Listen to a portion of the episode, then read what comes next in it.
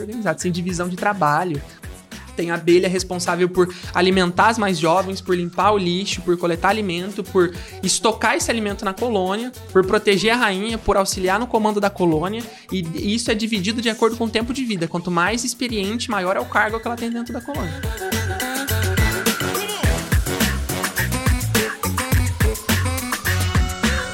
Olá, seja muito bem-vindo ou bem-vinda a mais um programa aqui no meu canal. E olha, hoje a gente vai ter um papo super bacana com o Gabriel Benovski, o projeto Abelhando Mundo Afora. Mas olha, antes de começar aqui o nosso bate-papo, você sabe que eu sempre tenho uma indicação.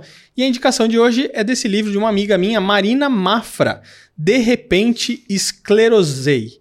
Um faz de conta de verdade. Isso é uma história super bacana, vale super a pena você conferir o livro da Marina, inclusive seguir ela aí nas redes sociais. Vai lá no Instagram, Marina Mafra, digita Marina Mafra, vai aparecer para você. Ela faz várias resenhas aí é, de livros, um monte de coisa muito bacana. Ela veio, inclusive, aqui no meu podcast, tem um episódio com ela. Se você pesquisar aqui, você vai encontrá-la. Agora sim. E aí, Gabriel, tudo bom? E aí, tranquilo? Tudo Cara, bem? primeiro agradecer por você ter aceitado meu convite aí, vindo, pô, lá de Hum. é, Caraguá, diretamente Exatamente. para São Paulo, participar aqui do agradeço, eu que podcast. Obrigado, viu? É fantástico poder conversar sobre as abelhas nativas. Vocês vão se surpreender, eu tenho certeza. Cara, sabe uma coisa que eu vi uma vez na internet? Hum. Um projeto de uns caras, não aqui no Brasil, que eles saem na rua, eles fizeram tipo uma arminha assim, sabe Nerf? Sei. É um negócio mais ou menos isso. Só que eles colocaram pólen. Aham. E aí eles saem pela cidade onde tem terra e vão atirando pólen em tudo quanto é lado, assim. E eles começaram a fazer isso em prol das abelhas. Será que isso funciona? Eu, eu, eu não, não é aquela arminha que atira sementes? Deve ser. Eu acho que eu cheguei Pode a ver. ser. Eu vi. Ele vai de skate atirando Isso. sementes nos canteiros. Isso. Ajuda pra caramba, na verdade. Sério? Ajuda pra caramba. Porque assim, se, se forem plantas que as abelhas utilizam, Uhum. se aquelas plantas forem plantas que as abelhas utilizam, então eles estão plantando alimento pras abelhas. Então, Caraca. ajuda pra caramba. Mas- principalmente em cidades, Mas né? vende pólen pra poder fazer isso? É, e nesse caso a gente precisaria das sementes. O que o pólen, ele é o, ele é o, é como se fosse o gameta masculino da planta. O grão de pólen fecunda o útero da outra planta. Então a gente tem as, as flores macho, flores fêmea, e eles vão se fecundando. As sementes dariam origem a novas plantas, né? Porque as abelhas utilizam a flor. Então, se a gente planta com as sementes, a flor nasce, aí as abelhas utilizam o pólen para fazer esse essa ah, tá. Então o que você joga em si não é o pólen, Não, você é a joga semente. Aí, a- depois que a planta nasce, aí o pólen é utilizado pelas abelhas. Que é, é uma, na verdade, é uma estratégia reprodutiva das plantas, né? Em oferecer um alimento de qualidade para os insetos polinizadores, para atrair atenção e eles fazerem esse processo de polinização cruzada, que é o que a gente chama. Tem alguma flor que é mais fácil de plantar? Que é só jogar assim na terra e vai crescer? Ah, tem muitas. Que é boa Tem pras- muitas. Na verdade, abelhas? as, as melhores plantas para as abelhas são as que estão nascendo na calçada e a gente não dá atenção. Essas que a gente arranca achando que é mato, picão preto. Muitas delas são medicinais, inclusive. Fitoterapia é, clínica, né? É, é comprovada em pesquisas, elas utilizam essas plantas. Eu tenho uma lista de planta que nasce espontaneamente aqui em São Paulo, xanana, eu andando pela rua, sete sangrias, essas plantinhas que nascem em cantinho, sabe, em fenda de cimento, Sei. tem uma terrinha, a planta nasce. Normalmente essa planta que tá ali é uma planta que as abelhas usam. Normalmente. Caraca, olha aí, gente, vamos começar a jogar é. essas sementes aí. Ou de- só manter essas plantinhas, tipo, pega uma mais bonitinha, que tem uma florzinha roxa, põe num canteirinho em casa. Olha aí, uma ideia. Cara, faz um vídeo desse jogando semente nos Vou lugares. fazer, vamos, vou fazer. Vamos... Fala pra ele que você queria fazer. Eu queria fazer isso. Então faz, cara. É muito legal, cara. eu Faz, achei é muito muito legal, legal. o pessoal fazendo, assim. Faz. Porque eles iam nos canteiros assim e começavam a jogar, assim, Uhum. sabe? Aí eles falaram, não, isso aqui vai Se ajudar você as pegar, abelhas por e exemplo, tal. se for numa floricultura, se você pegar uma. Falando de planta conhecida, né? Não essas que nascem espontaneamente, que são plantas Sim. nativas. Mas você pegar, tipo, um manjericão ou uma sálvia, uma salsa, salsinha de horta mesmo. Sei. É que a gente normalmente colhe ela antes de deixar ela florir. Sim. Mas se a gente deixar a salsa florir, as abelhas nativas endoidecem, elas adoram a flor da salsa. Olha Chega jataí, mirim, chega um monte de espécie. Então comprar semente de salsa, gente. É, ou, ou simplesmente as mudinhas mesmo. A semente pra jogar, as mudinhas planta em casa e deixa florir. Eu sempre, lá em casa eu tenho horta também. Eu sempre colho metade da horta e a outra metade eu deixo florir. Para as abelhas também poderem utilizar como alimento. Olha só que fantástico, cara. Fantástico. Eu adorei saber disso, não sabia.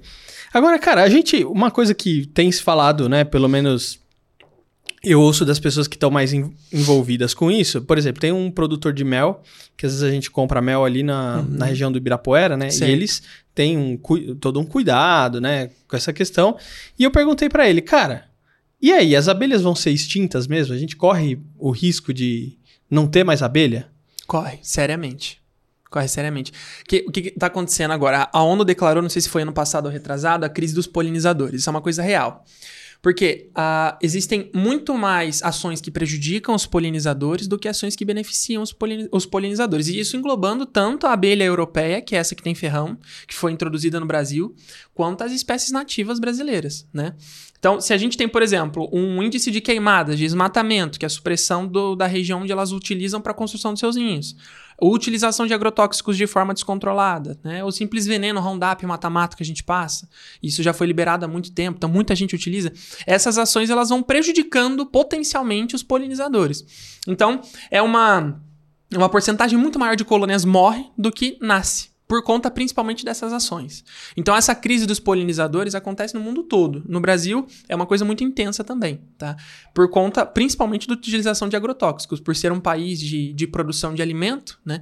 A utilização de, agrotóxico, de agrotóxicos pesticidas, inseticidas, são os principais exterminadores das abelhas. Eles vêm destruindo os ninhos, né? Teve, eu acho que em 2021, em Santa Catarina, isso se tratando apenas de abelhas com ferrão, que são em apiários, né? Morreram, acho que foram em torno de 500 milhões de abelhas, se Nossa, você é contar muito. assim de todas as colônias. Tiveram uns 20 apiários prejudicados em volta de uma área de cultivo de soja. E aí fizeram uma dispersão de, de inseticida com aquele avião de dispersão. E aí ele pega sempre uma área um pouco maior do que a área do terreno. E essa área em volta tinham alguns apiários. E aí morreram muitas abelhas aí. Então, só, só nessa região, e sem contar as espécies nativas, né? Estou falando só de abelha, ah, de abelha exótica. Cara, tem um filme do, é, de abelha, que eu esqueci o nome. que- B-Movie. B-Movie, exatamente. esse aí.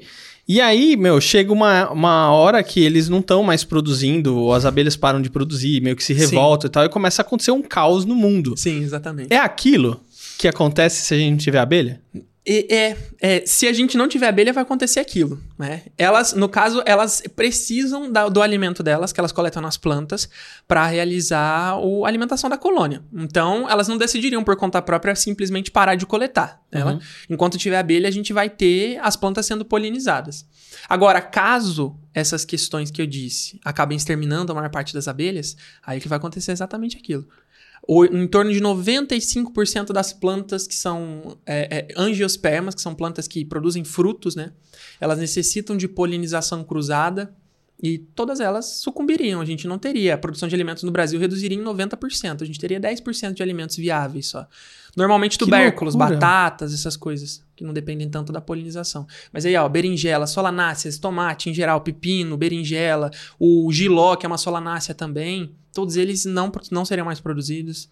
Muitas outras plantas, melão, melancia, que depende de polinização, maçã no sul do Brasil, depende de uma abelha nativa, inclusive, a mandaçaia. Então, todas elas não seriam mais produzidas no Brasil.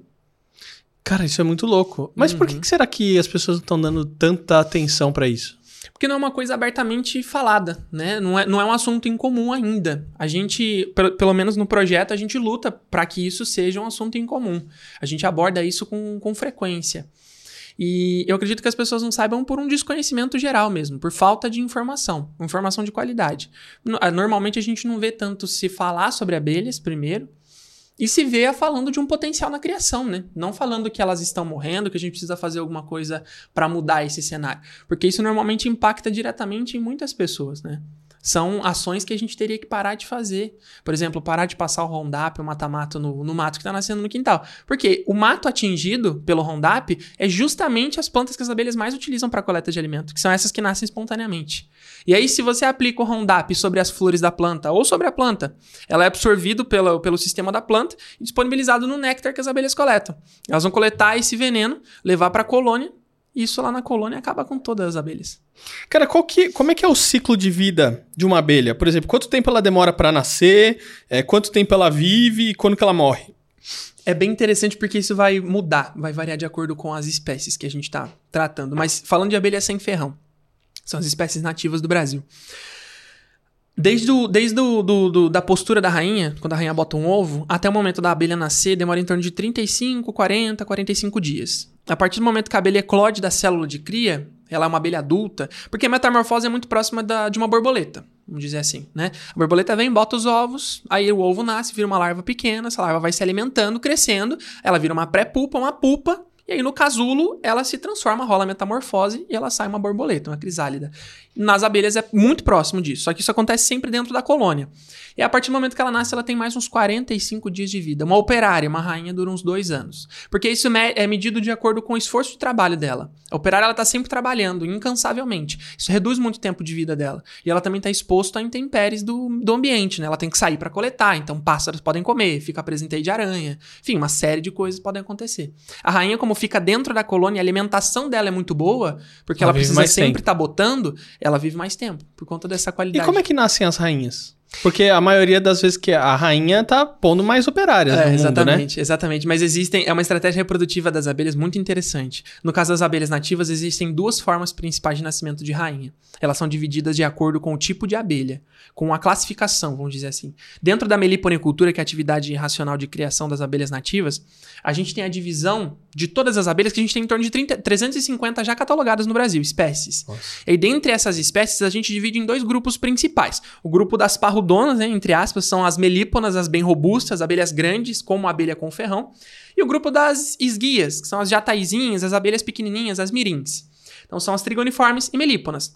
Nas trigoniformes, o nascimento de uma rainha segue o, o que seria no, no, no caso da apis mellifera. Precisaria de uma célula real, que é uma célula específica para o nascimento da rainha. Porque no caso das trigoniformes, a diferenciação de rainha para operária é em quantidade de alimento.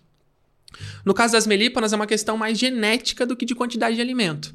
No ato da postura, a rainha decide se vai nascer uma princesa, uma, uma operária ou um zangão. No caso de nascer Isso. princesas para as melíponas, a rainha ela não bafora o feromônio mandibular dentro da célula. Ela só bota o ovo e fecha essa célula. Aí nasce uma princesa. Quando ela bafora o feromônio mandibular dentro dessa célula, isso é, é, quimicamente inibe o surgimento de uma princesa. Aí vai nascer uma operária. E se essa rainha não faz a postura, porque normalmente quando a rainha está fazendo a postura, ela se alimenta de ovos das operárias. As operárias também fazem postura. Só que a postura das operárias normalmente é substituída. Por quê? A operária montou a célula. Ela vem, bota um ovo, a rainha vai e come esse ovo, que é o alimento proteico da rainha. Enquanto sai um ovo, um ovo entra. Ela come um e bota um, come um e bota um. Por isso que ela sempre está produzindo.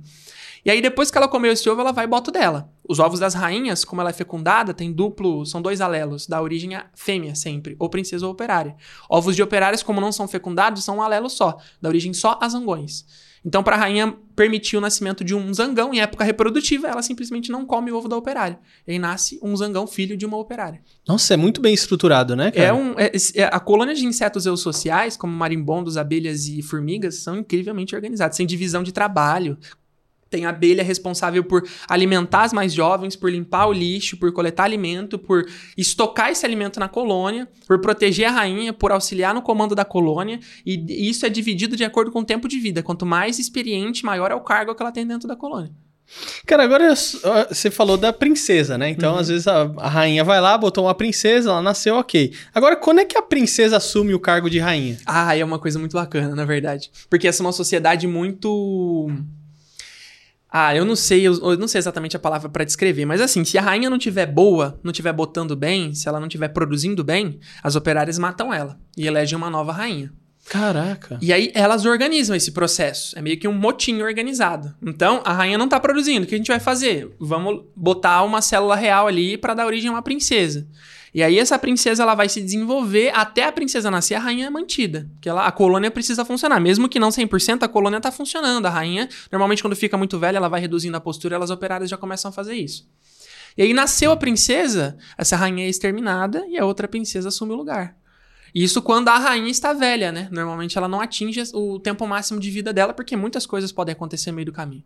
Então, se, se acontecer uma, uma um, um, frio extremo, vamos supor, né? A colônia foi atingida por algum, algum fator externo, a rainha morreu. Aí, se for uma melípona, as princesas nascem da célula normal de operária. Então, uhum. junto com o operário, nasce princesas. Aí, tranquilo. Se for uma trigoniforme, que precisa daquela célula real, porque a quantidade de alimento que vai dar origem à princesa, elas são muito maiores, Aí, se não tiver célula real, essa colônia morre, né? Porque não tem outra rainha para suprir. É, é, isso que eu ia perguntar. Se a rainha morrer, a colônia inteira morre? Morre. Se for uma trigoniforme e não tiver célula real, porque se tiver célula real, elas esperam a célula desenvolver, nasce uma princesa, elas elegem e viram uma rainha. né? Mas agora, se não tem, e se for uma melípona e não tem princesa que nasce, né? Só operária nascendo, colônia não, não sobrevive sem manejo, né? Se tiver, se tiver num meliponário, por exemplo, que é onde a gente mantém as colônias de abelhas nativas, eu percebi que a colônia tá sem rainha, a postura já não tá acontecendo há 15 dias. Eu vou lá e ponho um disco maduro, um disco de cria maduro. E aí dali nasce uma princesa. E essa princesa vira uma rainha. Entendeu? E a gente vai acompanhando, mas sem manejo, uma, uma colônia sem rainha não sobrevive, Não sobrevive. Mais, mais de 20 dias, assim, Caraca. Ou seja, precisaria de uma interação humana ali pra, pra Precisaria de uma interação essa. humana pra segurar. é. Nossa, que loucura, cara. Agora, como é que é essa abelha sem ferrão? É. Ela já nasce sem ferrão ou a gente foi lá e tirou e criou uma variação Isso é uma de abelha, pergunta né? muito frequente pra mim, na verdade. Isso é uma, é uma questão é uma questão genética. O que, que que acontece? As abelhas nativas do Brasil, elas estavam aqui desde muito antes da chegada das primeiras populações humanas, né? Desde muito antes do, da evolução humana, de tudo, as abelhas já estavam aqui. Então, no período, do, no período Cretáceo, é, foi no período Cretáceo. Quando começaram a surgir as angiospermas, que são as plantas que produziam frutos, né? Cápsulas de sementes, que são os frutos. Serviam para proteger as sementes e servir como atração para animais dispersarem essas sementes. Então, nesse período de surgimento das angiospermas, no Cretáceo, quando tinham dinossauros ainda, essas plantas, elas produziam é, é, alimentos muito atrativos para que os animais viessem mesmo, pegar os frutos e levar a semente embora, uma estratégia reprodutiva. E dentre esses alimentos atrativos tinha o pólen, que é um alimento, é um alimento proteico muito importante, tem um nível de proteína gigantesco o pólen. E aí o que, que acontece? Naquela época não existiam abelhas ainda, mas existiam vespas, caçadoras, primitivas, mas algumas vespas primitivas. E essas vespas caçavam aranhas, aracnídeos, em geral, alguns outros insetos que também tinham sua forma de defesa bem estruturada. Então era uma batalha mesmo para conseguir comida. Uhum. E elas perceberam que nas flores tinha um alimento que tinha o mesmo nível de proteína e poderia alimentar as larvas delas, igual ao alimento que ela caçava. E tava ali numa flor. A flor não matava ela, ela chegava, pegava, levava para a colônia sem risco nenhum. E elas, algumas vespas começaram a se adaptar para conseguir coletar esse alimento proteico que era o pólen da época, trazer para a colônia e alimentar as crias, as larvas. A partir desse momento, a, a- começou a, a ramificar. Né? Nessas vespas primitivas começaram a surgir as primeiras ramificações que dão origem ao que a gente conhece como as abelhas agora. As milhares de espécies de abelhas que existem no mundo todo. Então, as abelhas sem ferrão são uma das ramificações nesse período evolutivo. O que, que aconteceu com as abelhas sem ferrão? Que elas não têm ferrão e as outras têm. Porque, na verdade, as abelhas sem ferrão elas têm um ferrão atrofiado, né? elas não conseguem utilizar. Mas há vestígios de ferrão lá ainda. O que, que acontece? Nesse momento de ramificação, ainda pré-histórico, elas, elas, elas se destinaram à construção dos seus ninhos em cavidades bem protegidas troncos de grandes árvores, embaixo de blocos de- gigantes de pedra, né? Então era inacessível para predadores. E elas não precisaram usar esse ferrão para defesa por milhares e milhões de anos. Então essa inutilização do ferrão fez ele atrofiar. A um ponto que virou um fator genético, né? Como ela não estava sendo utilizado por milhares e milhares de novas gerações, esse ferrão foi sendo inutilizado. Um processo evolutivo. Então hoje essa ramificação que se especializou em construir ninhos protegidos não tem ferrão por conta disso. Um fator genético evolutivo. Que doideira, cara. Muito Ou louco. seja, às vezes ela tem o ferrãozinho lá atrofiado, mas não dá pra não dá pra utilizar porque os músculos projetores do ferrão já não existem, a bolsa de veneno já não existe, todas as estruturas necessárias para uma ferroada já não existem. E ela não morde também. Elas mordiscam. Mordiscam sim, dependendo da espécie se for uma defensiva, porque assim, tem 350. Algumas são mais defensivas, pouquíssimas, e a maioria é bem mais tranquila. Se você pegar uma borá, por exemplo, que é uma espécie bem defensiva, é uma colônia super populosa. Se você pegar essa espécie bem defensiva, ela mordisca sim. Ela pega a pele bem fininhas, tipo aqui o antebraço ou aqui o pescoço, ela começa a mordiscar. Parece uma formiga, mas não chega a ser tão intenso, não. Dá pra. Dá Mas, pra mas ela não morre, né? Porque normalmente a abelha, Não, depois que não. pica, ela morre, né? Não, não, porque ela usa só a mandíbula. Uhum. Ela fica. É como se você ficasse apertando a pele só. Só pra incomodar mesmo. Você comentou que são 350 abelhas só no Brasil, né? Uhum. De espécies. Só no no mundo Brasil. inteiro você tem ideia? No mundo inteiro tem em torno de umas 5 mil, mais ou menos. E Nossa, não, é se- bastante. Se, for contar solitárias, aí vai pra umas 10, 15 mil espécies. Se for contar solitárias, né? E aquela que é amarelo e preto é, só, é uma espécie só. Então, isso é interessante, né? Porque é um dos mitos que quando a gente, quando chega uma pessoa nova pro, pro nosso canal pra conhecer sobre as abelhas nativas, ela achava que a abelha era uma coisa só, que era aquela abelha Só de tem filme. uma abelha. Aham. A do B-Movie. É aquela abelha. A abelha é abelha, é aquilo lá. Uhum. Mas na verdade não, né? Tem muitas outras. Aquela lá, amarela e preta, listradinha que tem ferrão, é do gênero Apis. É um gênero de abelhas. é, tem canadense, tem a é da americana, tem a apis italiana, tem a apis africana, que é africanizada, aquela bem agressiva, né? Então a gente tem várias espécies de apis, do gênero apis, espalhadas pelo mundo. E algumas delas foram, é, é, ao passar dos milhares de anos, porque o, o conhecimento sobre as abelhas nativas sem ferrão ele começou há relativamente pouco tempo. Ele começou com os maias. Então, os maias, na época da civilização maia, 900 anos atrás, mais ou menos, não, na verdade foi até o ano 900 depois de Cristo, né? Que eles foram extintos ali pelos espanhóis em torno de 900 depois de Cristo. Até 900 depois de Cristo, os maias tinham conhecimento sobre as abelhas. Nativas sem ferrão, né? As abelhas aqui da América do Sul. Tanto que existe um deus maia que se chama Deus Amusencab, é o deus abelha. Ele era um deus específico para tratar das abelhas nativas sem ferrão. Porque era uma, era uma a criação das abelhas nativas para os maias era uma coisa era uma, era uma coisa divina e de elevação espiritual mesmo. Existe uma espécie de abelha nativa chama Melipona bickey. Ela é lá da, da região do México, ali onde tinha as aldeias maias, a civilização maia. E essa abelha, ela era endeusada. Ela, as colônias eram mantidas em, em, em altares, sabe? Eram, eram endeusadas pelos maias. Por conta do mel produzido, era muito medicinal, eles utilizavam como uma forma de elevação espiritual, junto com as ervas que eles utilizavam no, na espiritualidade deles. Então, começou, em- entre aspas, de forma recente, o cultivo das abelhas nativas, né? Começou com os maias. E os indígenas brasileiros também já tinham alguns registros de cultivo. Só que no caso das abelhas com ferrão, que é essas que a gente está falando, as apis, elas começaram há muito tempo atrás. Tem uma caverna na Espanha, deixa eu ver qual que é a região, não lembro a região, mas tem uma caverna na Espanha que tem é, pinturas rupestres que datam de mais ou menos uns 10 mil anos atrás. Onde Caraca. já tinham registros de coleta de mel em colônias de apis que eram mantidas só para isso. Olha só que bacana, cara. Então, Então- não é uma coisa, uma arte nova, não, né? começou com os povos mesopotâmicos, assim. É que não começou naquela região, mas na Uhum. mesma época, mais ou menos, né? Opa, perdão. Todo- Imagina, fica tranquilo. Essa aí, toda hora essa plaquinha cai. A gente precisa ajustar Aí, ela aí. Então, começou com os povos, mais ou menos na época dos povos meso- mesopotâmicos, e aí foi passando para civilizações que foram se passando depois dessa. Então, os egípcios, muito comum o uso do mel, né? Cleópatra, a Cleópatra usava muito mel, né? Tem registros históricos disso. Os romanos usavam muito mel, os gregos. E, e as, as abelhas mais agressivas são as africanas? Uhum. Porque eu sempre o pessoal fala, não, tem que tomar cuidado com as abelhas africanas. Na verdade, não são em si as africanas. Porque, assim, as apis, como eu disse, elas têm espécies diferentes em todo o mundo. Então, tem a apis escutelata, que é a espécie africana. Africana.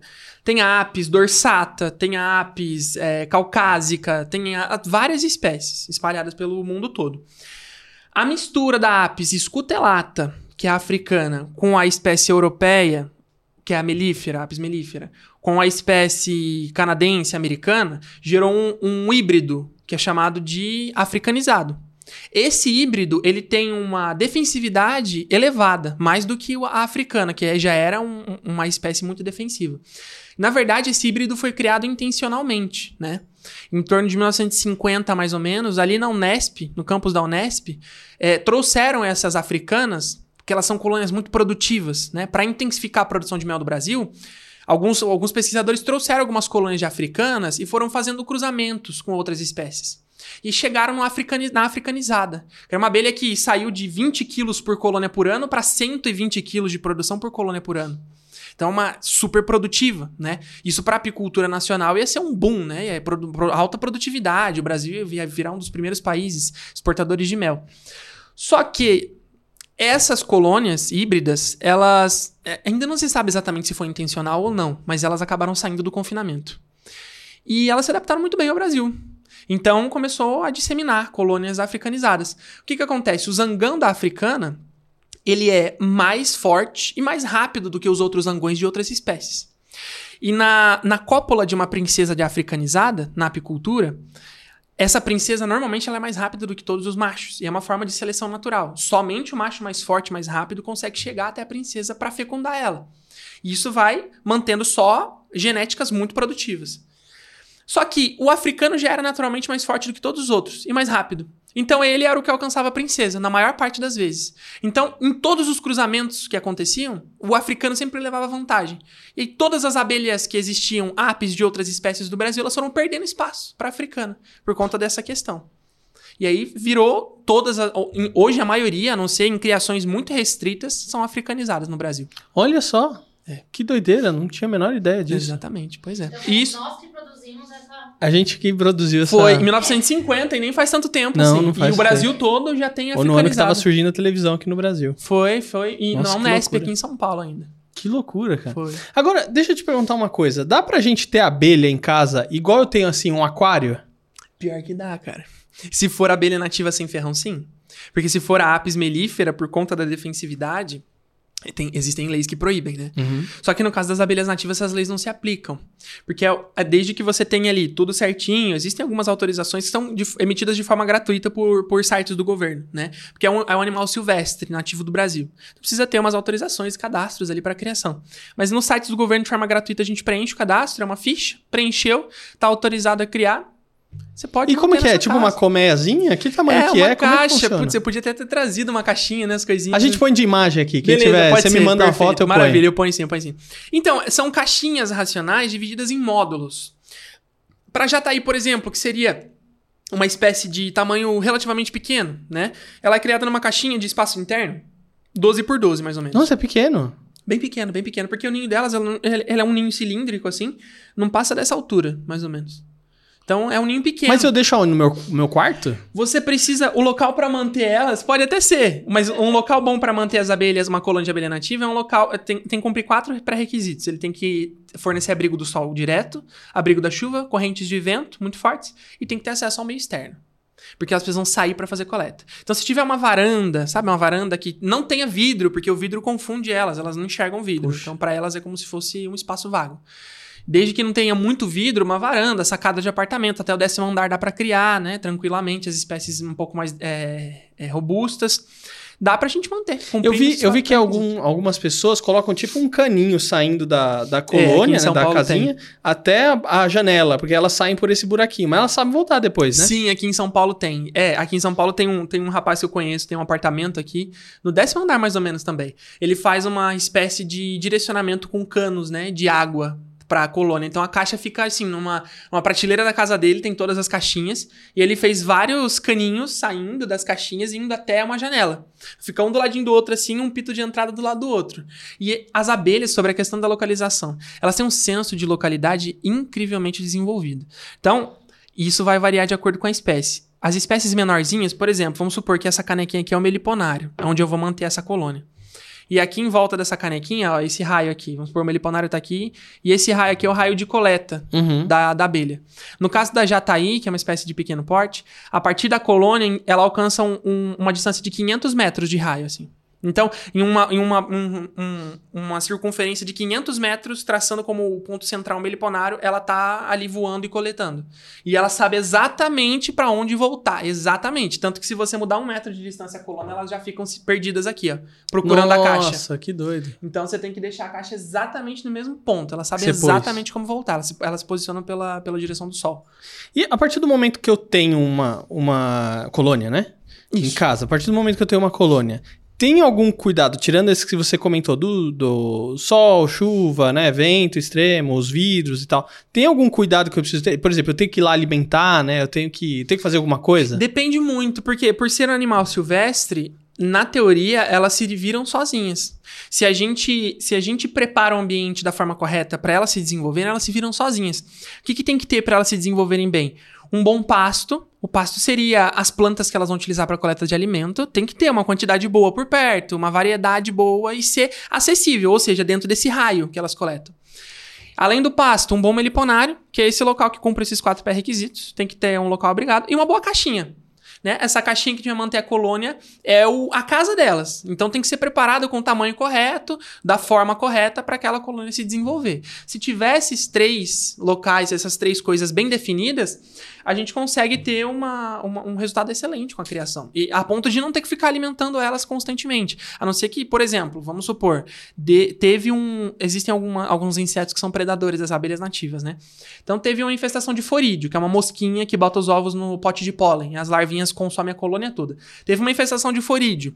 Aí a gente faz um manejo de controle e oferece uma alimentação de reforço, que é para ela se recuperar, para chegar num ponto que ela consegue de novo voltar a coletar alimento sozinha. É Ou seja, se- tem que ficar de olho, né? tem que ficar de olho, é. Não precisa ficar de olho sempre, é uma coisa que eu digo assim. A gente tem alunos que visitam o Meliponário uma vez a cada um mês. E o meliponário fica na cidade de 200 quilômetros, ele fica aqui, por exemplo, estou em São Paulo, o meliponário está no litoral. Eu visito um mês, a cada um mês, e as colônias super bem desenvolvidas, assim. Você não precisa ficar o tempo todo. Se você tiver tudo bem definido e um conhecimento bacana para mantê-las com segurança, são animais silvestres, eles viram Cara, sozinhos. olha só que uma coisa que eu pensei agora é o seguinte, porque tem alguns lugares que a gente consegue entrar, tipo sites, portal, né? Que Uhum. você paga, sei lá, X e a pessoa planta uma árvore por você. Você já viu Uhum. isso? Eu já vi, já. Tem alguma coisa assim com relação à abelha? Por exemplo, Ainda ô não. Gabriel, faz o seguinte, ó, quanto custa um- uma colônia aí? Pô, eu vou comprar uma, você você põe aí na sua casa, você cuida? né? Então, até tem alguns projetos, mas não exatamente dessa forma, né? Ali, lá em Curitiba, a gente vai visitar, inclusive, mês que vem. A gente vai visitar os Jardins de Mel, lá em Curitiba. Foi um projeto criado pela metrópole mesmo, pela prefeitura. Nas praças da cidade, tem colônias de abelhas nativas.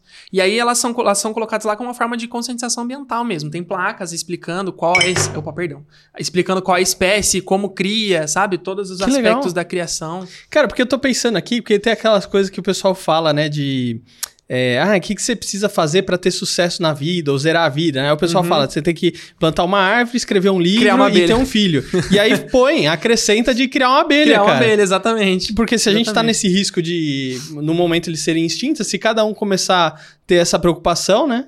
Igual Se a gente cada- tem com outras coisas. É, porque se a gente parar pra pensar, uma colônia de abelha nativa, ela tem em torno de umas 500 abelhas, assim. Uma colônia que tem uma, um- um- uma quantidade de indivíduos até que pouca. Existem colônias que têm 5 mil, 10 mil indivíduos. E metade desses indivíduos estão fazendo coleta externa de alimento. Sempre metade fica na colônia, que é a metade mais jovem, que está ainda entendendo como funcionam as coisas, e a metade mais experiente faz trabalho externo, de coleta de alimento.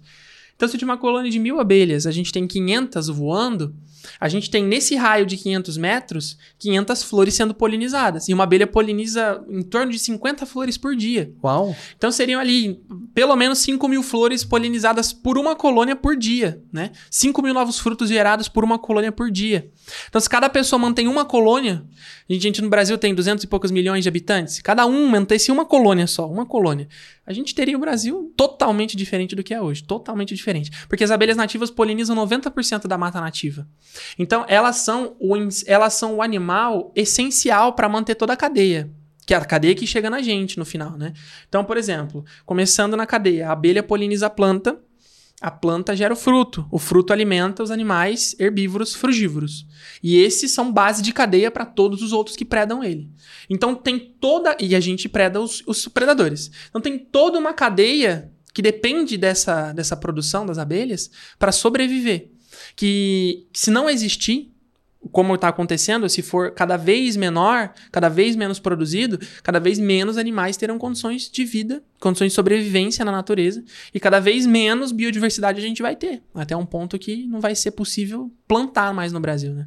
Cara, agora uma coisa que eu tô curioso é o seguinte: quando é que você começou a se especializar em abelha, cara? Faz uns seis anos, mais ou menos. Mas por quê? Eu, eu, na verdade, eu comecei muito novo, né? Eu comecei olhando o Globo Rural. No Globo Rural passou uma matéria sobre a abelha Jataí, quando eu tinha uns 12 anos, na verdade. Caraca. E aí, quando passou essa matéria, eu fiquei apaixonado pelas abelhas. Eu queria começar a criar. Mas aí, naquela época eu não entendia muito como fazia e acabei desistindo. Aí depois, quando eu tinha uns 16, 17 anos, quando minha primeira filha nasceu, nasceu fui pai bem cedo. E com 16, 17 anos eu comecei o projeto. Que eu comecei a gravar uns vídeos, né? Na verdade, foi um pouquinho depois até. Eu comecei a fazer pesquisa nesse período, comecei a entender como funcionava, comecei a criar.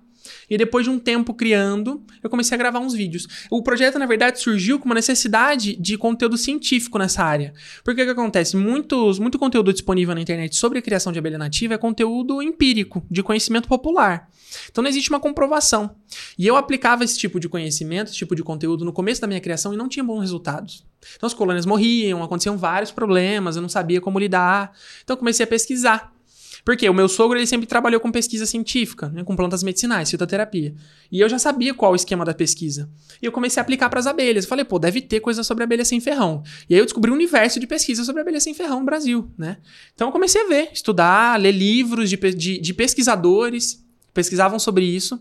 Comecei a me aprofundar. Porque eu queria, inicialmente, que eu tivesse sucesso com as minhas colônias. E aí, nesse meio tempo, a gente desenvolveu um método de criação. E esse método é o método hoje que a gente ensina para os alunos. E aí tem o projeto hoje. Que legal. O que, que cê- vocês ensinam para os alunos especificamente? A gente ensina tudo que é preciso para criar as abelhas com segurança e, e sucesso. Então, desde o do, do, que eu falei sobre as três principais questões para manter uma colônia bem, pasto, né, que são as plantas. Desde a origem das abelhas, de como surgiu, que eu expliquei aquela questão do Cretáceo, até passando sobre pasto, a gente entende quais são as melhores plantas, como fazer o plantio, onde oferecer esse plantio, sobre a distância, qualidade, quantidade. Passamos por tudo. São 27 módulos o curso, e aí a gente passa por tudo, tudo, tudo, tudo. Mais de 160 aulas até o ponto final, que é quando o aluno já está coletando os produtos para venda. E são produtos bem valorizados, os produtos das abelhas nativas. Ah, ou seja, os alunos de vocês ainda conseguem criar um produtos para eles. Sim, os MEs, né, das colônias que eles produzem, venda de colônias certificadas. Uma colônia de urso amarela, por exemplo, certificada, ela tá em torno de 800 reais, uma colônia. Uau. E aí o litro do mel das abelhas nativas é um mel mais valorizado, pouco produzido, altas propriedades medicinais, em torno de 600 reais o litro, fracionado, né? Uau. Então é um mel muito mais valorizado. E todo mundo, quando começa a criar abelha sem ferrão, fala que não. Ah, eu tô criando porque eu quero lucratividade, eu, é, eu tenho a- a- apiário já, mas as abelhas nativas não produzem muito. Então não tem como ter mesmo rendimento, mas na verdade isso está incorreto. Porque se a gente pegar o rendimento de uma apis mellifera, vamos supor, 100 litros de mel por colônia. Por ano. Mas o mel que é vendido a 20 reais o litro, 15 reais o litro, do produtor pro, pro, pro atravessador, vamos dizer assim, né? Pro, pro, pra quem faz o processamento, o entreposto. Diferente de uma da abelha nativa, que do produtor é vendido em torno de 600 reais o litro, né? Então a gente, mesmo que produza menos, a gente sai de 50, 60 litros de mel por colônia por ano para 5, na mais produtiva das abelhas nativas, que são os urussus. Só que aí a gente sai de 20 para 600, né? Sim, Então você acaba sendo valor, mais claro. rentável, né? Só é, é questão de saber aproveitar só. Tem algum mel que é melhor pra gente consumir? Em geral, os méis das abelhas nativas são melhores, tá? É porque, assim, mel, todos os méis têm propriedades medicinais. Até o mel da apis mellifera é um mel fantástico. Mel sempre é fantástico. Só que em questão de quantidade, né? Uma questão quantitativa de propriedades medicinais, de aminoácidos, de, de vitaminas, de proteínas no mel, os méis das abelhas nativas normalmente eles têm uma concentração maior. Então, em pesquisa isso já ficou comprovado. Se a gente pegar, por exemplo, o mel da apis mellifera, que é comum da gente encontrar no supermercado, esses méis que vendem, no supermercado mesmo, que tem o CIF lá, o mel que você compra na feira. Sim. É o mel da abelha com ferrão. Ele tem propriedade medicinal, mel fantástico, super nutritivo, maravilhoso, um alimento maravilhoso. Agora, se você pegar esse mel e comparar com o mel da abelha jataí, que é a abelha sem ferrão hoje é mais comum em todo o Brasil, então aqui em São Paulo mesmo tem várias colônias de jataí. É aquela que faz, tem um canudinho branquinho cheio de abelhinhas amarelinhas em volta, parece um mosquitinho. Essa abelha jataí, ela produz pouco, 800 gramas de mel por colônia por ano. Só que o mel delas é extremamente medicinal, o mel mais medicinal do Brasil. Inclusive, eu acredito ser do mundo, né? Segundo as pesquisas com os méis de apis super medicinais, o mel manuká, en- enfim, méis que são é, con- conhecidos pelo mundo todo como méis medicinais, o mel da jataí está sempre entre os primeiros. Então, um grande potencial medicinal, um grande potencial econômico, um grande potencial ambiental que a gente desconhece. Tá ali no nosso muro e a gente nem sabe da existência. Cara, agora, não sei se você sabe me dizer, tem como a gente identificar um mel original de um mel fake? Porque Ah, às vezes tem tem o pessoal formas. mistura açúcar, mistura às vezes É, umas coisas então, que a gente isso nem aí, sabe, inclusive, né? são mitos. Esse negócio do mel que você perguntou sobre mitos, Aham. esses negócios de teste de mel, a maioria são mitos. Ah, é? Existe um teste que é comprovado cientificamente, que é uma reação que o açúcar, que não é o açúcar presente no mel, vamos dizer assim, a sacarose, né? Que é a glicose, que é o açúcar, o açúcar comum que a gente tem. Ele é diferente da sacarose e da frutose que estão presentes no mel. Ele tem cadeias químicas diferentes. E a glicose reage com iodo. Então, se a gente pegar, por exemplo, um mel adulterado, que a adulteração de mel é feita com açúcar, glicose, feita com glucose de milho, normalmente aquele xarope de milho que é usado para fazer cobertura de sorvete. Uhum. E aí colocam corante, o xarope e aquilo lá. Então eles usam aquilo sem corante, né, um corante cor de mel, para misturar junto com o mel, para dar volume, porque aquilo é muito mais barato. Claro. E aí, pra quem não conhece, é mel, mesma coisa. Mas se você pegar o xarope de milho, que é a glucose de milho, ela tem muita glicose, né? Se você colocar, é, eu acho que são duas gotas de iodo, a concentração de 2%, ali junto com o xarope, e você mexer junto com um pouquinho de água, então você coloca um dedo de mel, um dedo de água, duas gotas de iodo, de iodo a 2%, e mistura. Você vai ver, observar se houve, se houve é, alguma alteração na coloração. Se ele ficou mais avermelhado, tá, tem adulterado. Tá adulterado. Agora, se você misturou no mel e ele manteve a coloração, não tem adulteração. Ah, legal. então, se você faz, por exemplo, com o mel e faz com a glucose de milho, você vai perceber que o mel não alterou a cor. A Que. O que tem contaminação com glicose fica com a coloração adulterada. Tem esse tutorial lá no seu canal? Eu, eu te fiz um vídeo sobre isso. Eu fiz um vídeo sobre isso. Então, ó, gente, vai lá no canal Abelhando o Mundo Afora, Isso, certo? No isso. YouTube. Instagram, E tem o YouTube. Instagram também, Abelhando o Mundo Afora, que com certeza você vai ter muito mais informação Exatamente. do que ele passou aqui hoje, certo, Gabriel? Exatamente, tem muita coisa lá. Mais de 600 vídeos, tem bastante conteúdo. Que legal. Gabriel, fiquei feliz demais que você veio. Eu tô super feliz. Nossa, fiquei. Nossa, é- Espero e que é muita coisa. Pra É caramba, é muita muita, coisa. pra saber, pra a aprender. gente passou assim, só sobre um, um por cento. por assim. cima. Não, eu tenho certeza que o pessoal vai adorar seu canal. Vai conseguir acompanhar muito mais coisa ali. Porque você sempre, todo dia, tá postando Todo coisa, né? dia, todo dia tem um conteúdo novo. Que legal. Então, cara, obrigado por você ter vindo. Eu que viu? agradeço. Fiquei muito feliz. agradeço. Muito obrigado. Eu agradeço a oportunidade. E olha, você que nos acompanha até aqui, não esquece aí de deixar o seu like, o seu comentário e se inscrever no canal. E eu vejo você no próximo programa. Até a próxima. Valeu, Gabriel! Valeu!